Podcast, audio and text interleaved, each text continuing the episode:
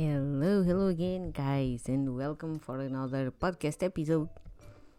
Uh, and this time from the Flowers for Algernon. What a funny title. and a funny mouse. So, um, this book was um, an experience from a really different experience. Um, so you kind of it kind of pulls you off your compassion and your humanity. So in a way, if you have it, you'll have more, and if you don't have, maybe you can have a little bit. So and we um, talk about um, not the Algernon, it's a tiny mouse. Um, we talk about the Charlie, and Charlie went through um, an operation because uh, he had uh, an IQ from like 70, 68 or something. And then um, uh, labor, like um, um, uh, like a lab, uh, presents presents him with um, an opportunity for um, intelligence operation. And then sure, like everybody who who has this IQ, he accepts it, and then he does uh, a surgery. Uh, a surgery that it was uh, made before in a mouse that's called Algernon. That's why the title. Um, and then the story is about his own reports. He starts uh, talking, he starts like writing, writing by hand, and then he starts to uh, to move to a typewriter and all that. And you you see his progress like at the beginning it's a little complicated when you start to read it. And then um, he evolves um, like he starts to, to become a little more smarter and can write better and all that. And then um, you start to to understand it better. But uh, at the pre- at the beginning it's like you are reading that but then um, uh, you need to get closer to his experience and like talk it out loud. Uh, like he's talking or something because if you if you read that it's kind of weird but then you get used to it. And then you see the difference and uh, and his progress through the the, the history and what he he made and uh, what he became uh, and then you live with him memories because um, if you don't know, your unconscious mind uh, saves a lot of uh, memories and traumatic memories. So if you have, um, if you're not smart or if you have a lower IQ, you're not going to understand them. It's going to walk you through. But uh, when you get smarter, so to say, when you get to have a normal IQ, then um, you start to understand them and uh, he, start, he started to understand a lot of stuff around him uh, that went through him and a lot of stuff that he was dealing with and memories from his family sister and all that. Um, and then um, yeah sure. Um, who wouldn't do this kind of surgery?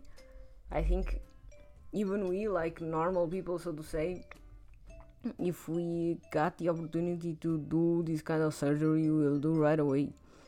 It's like you want to get smarter? Yeah sure i want to uh, but in his case like going from um, 70 iq to 180 uh, it's an experience from another world.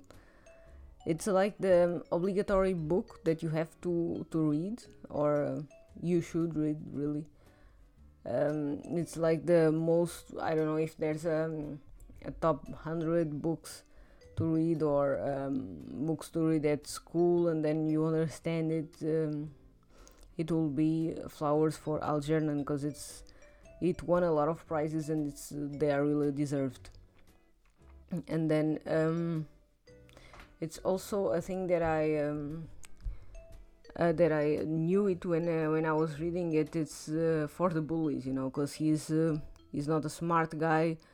Um, uh, yeah, he kind of gets taken advantage of or uh, gets mocked at, and um, yeah. and you see his own perspective and how he sees it, how he lives it, um, how he doesn't like it, like every normal person that gets mocked at. Um, and this whole bullying perspective you see through him.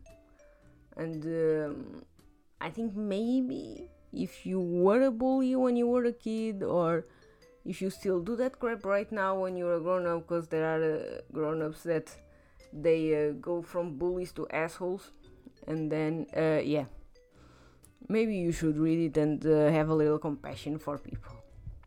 Yeah. Yes, yeah. So, um, I will not um, give any spoilers. So if I talk about uh, a little more about the history behind, yeah, I'm going to give spoilers. So, um, so uh, my experience that I gave him five out of five stars in, on Goodreads. It's uh, an amazing experience, an amazing book, um, like top hundreds of life or something like that. And it's a really small book so um, maybe for the summer if you want to grab the ebook like I made it or if you want to read on Scribd then um, you're welcome to do that because it's uh, it was amazing really.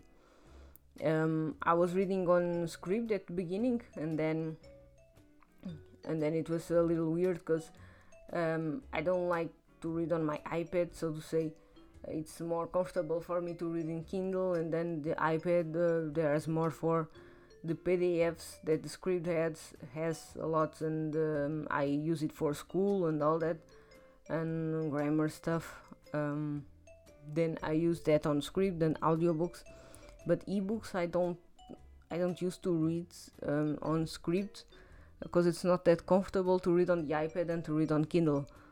Then I got a promotion on Amazon he was like a, euro 50 or something. So um, yeah, take a look on your Amazon uh, web page um, and maybe uh, whatever country you you're living in. And maybe you can grab a, a good promotion of this book and then enjoy it because it's really an amazing experience. So um and that's it I hope you liked it. I hope you have a very nice weekend uh, with uh, a lot of sun or not, because we have a lot of sun here. It's summer here in Germany. Um, and yep, bye.